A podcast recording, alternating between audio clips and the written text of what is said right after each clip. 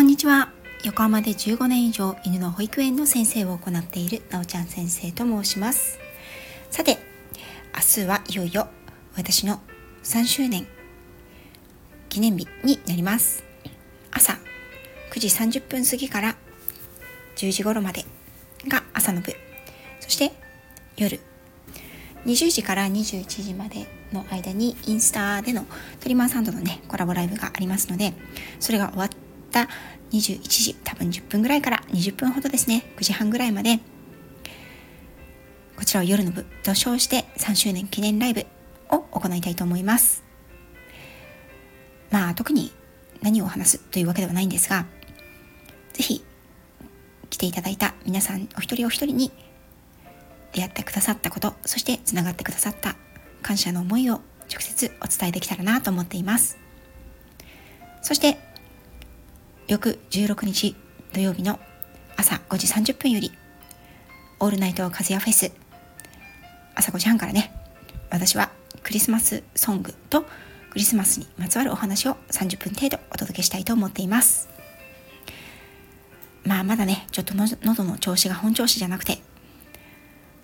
一体ちゃんと歌えるのかどうかすごくすごく不安なところではあるんですけれども明日明後日楽しんでいきたいと思います。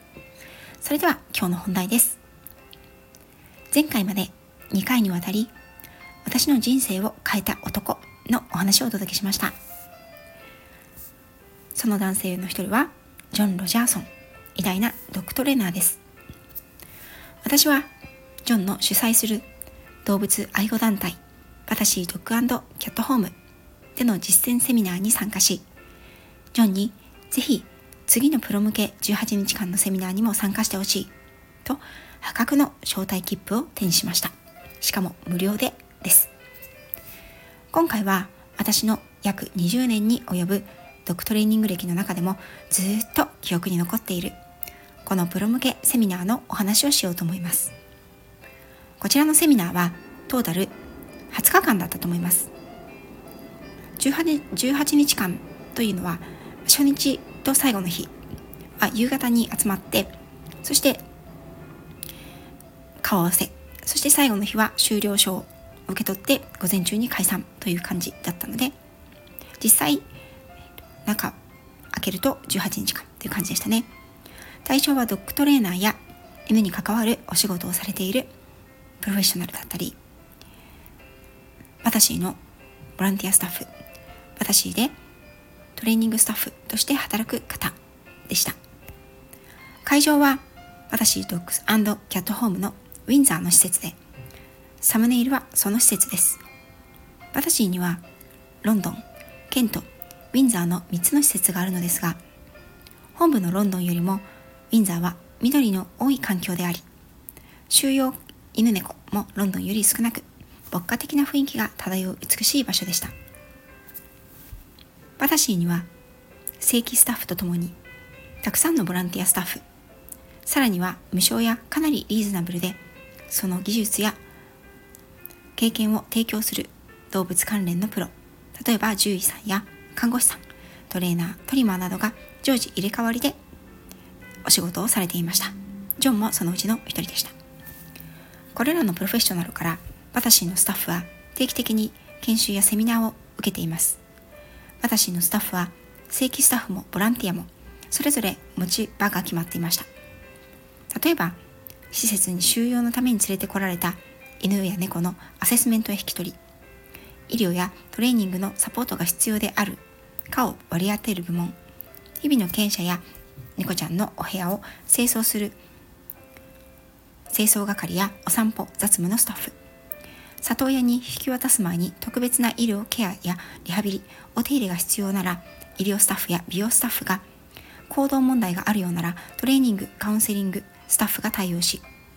リフォーミングスタッフが最終的に里親希望の人のカウンセリングそして犬や猫のマッチングを行います。アフターフォローももちろん行います。ジョンはバタシーのトレーニングスタッフを指導する外部客員のような立場でした。そのためこのセミナーにはバタシーのトレーニングスタッフも数名参加し私のことをいつも気にかけてくれていた女性のアリもトレーニングスタッフとして参加をしていました。ジョンのプロ向けセミナーの内容は本当に多岐にわたっていました。朝9時頃から午後の16時頃までだったと思いますが私はその後は自室にこもり配布されたレジュメや資料参考資料などを辞書を使って調べその日に取ったノートと照らし合わせて復習する日々でした。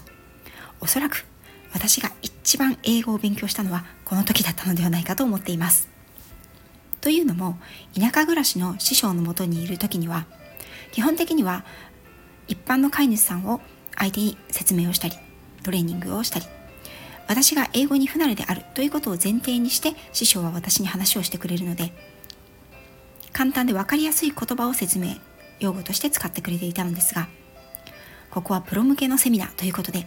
専門用語や獣医学用語行動学の用語法律用語まで飛び交う毎日私は用語一つ一つにも苦労をしていました。このセミナーのプログラム内容は犬のプロとして多岐にわたる情報を得るというものでした。思い出せる中で印象に残っているのは私での保護犬のリフォーミングトレーニングプログラム。保護団体ドッグトラストでのジョンの講演。ヒースロー空港所属の麻薬探知犬のデモと実践トレーニング。麻薬探知犬のトレーニングプロセス体験。災害救助犬のデモと災害救助犬の実際トレーニング。周期追跡の実践トレーニング。ブリーダーの選び方講座。攻撃性を示す犬のトレーニングとリフォーミングマッチングのための精査プログラム。遺伝とブリーディング。病理学と行動学の関係。これは講義ですね。犬による事故の裁判記録から再裁判、ま、検証ですね。バタシーロンドンでのボランティア体験。ダルメシアン専用の競技とリフォーミングプロセス。ボーダーコリーの専用アセスメント。などなどでした。今挙げたものは特に印象が深かったものです。他にもいろいろなプログラムがありました。順にどんなものだったかをお話ししていこうと思います。私での保護犬のリフォーミングトレーニングプログラム保護団体ドッグトレステダのジョンの講演は前半でお伝えをしたこともあり皆さんの想像に難くないと思います。私ドッグキャットホームこれはいわゆる動物保護団体。年間にホームに来る犬は開設した1860年当時から犬猫合わせて300万頭以上が受け入れられ新しい家族のもとに引き渡されています。こうした大規模な施設では完全に組織化されている流れの中に犬のためのリフォーミングプログラムトレーニングがあります。受け入れ希望により収容された犬は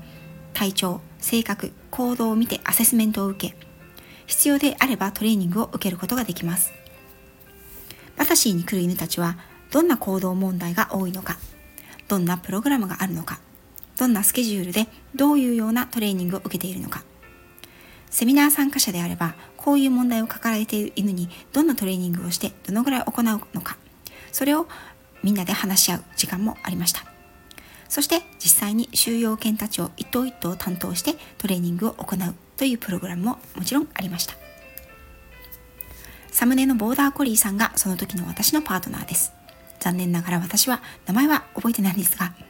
6歳ぐらいの落ち着いた感じの大人の男の子でした。ただしこのお兄さんは少し問題がありそれはボーダーコリーならではでの動くものに集中すると追いかけ場合によっては歯を当てるということでした。さらにトレーニングへのモチベーション人とコミュニケーションを取りたいというモチベーションが前回担当したアレックスよりもはるかに低くこれはやはり政権のなせるところではあるかなと思ったものです。ここでわかるように前回の 5days セミナーは初心者でも扱いやすい犬を担当してでのトレーニング実技セミナーでしたが今回はプロ向けということで少々難ありな犬たちがセミナーの参加者のパートナーとなりました。その問題をどのように対処したらうまく回避したり改善に導くことができるのかそういうプログラムを事前に組み立てジョンの指導に従いトレーニングをしていくというものでした。もちろん重度の攻撃問題があるような犬たちは特定のスタッフしかケアができませんので最初から担当に外されています。今はわからないですが当時バタシーに収容される犬たちはミックス犬種がとても多かったです。その中でも多いのはコリークロスと呼ばれる牧羊犬コリーのミックス犬。そしてミックス犬を意味する名前が出来上がってしまったほど多い。サイトハウンド系のミックス犬ラーチャーでした。またスタッフィーと呼ばれるスタッフォードシャーブルテリアのミックスであるスタッフィークロスも多かったです。もちろん準決種の子たちもいます。そもそもチワワやプードルといった小型犬よりも中型犬から大型犬が断然多い環境ですので収容されている犬たちもそのほとんどが中型犬から大型犬でした。そして大手保護団体はイギリスにも他にもあるので他の施設への見学も兼ね。こちらも大手保護団体として有名なドッグトラストへの見学。さらにこちらのトレーニングスタッフへのセミナーに私たちも参加することになりました。これはジョンがこちらのドッグトラストでもトレーナーへのアドバイザーとして出向しているためにかなったことですが2つの保護団体の内部事情を伺うことができる機会なんてそれだけでも相当貴重だったと思います。最初の1週間はこのコリーさんとのトレーニングや遺伝病理行動の関係性の講義で終了したと思います。とにかく私は英語が不慣れなので座って聞く座学は頑張ってついていったつもりですがそれでもほとんど頭に残ってません。なんてもったいないことでしょうね。それでも印象深かったのは良いブリーダーを見つけるための講義と犬による事故の再裁判の講義でした。次回はそのあたりのお話をしていきたいと思います。最後まで聞いていただきありがとうございました。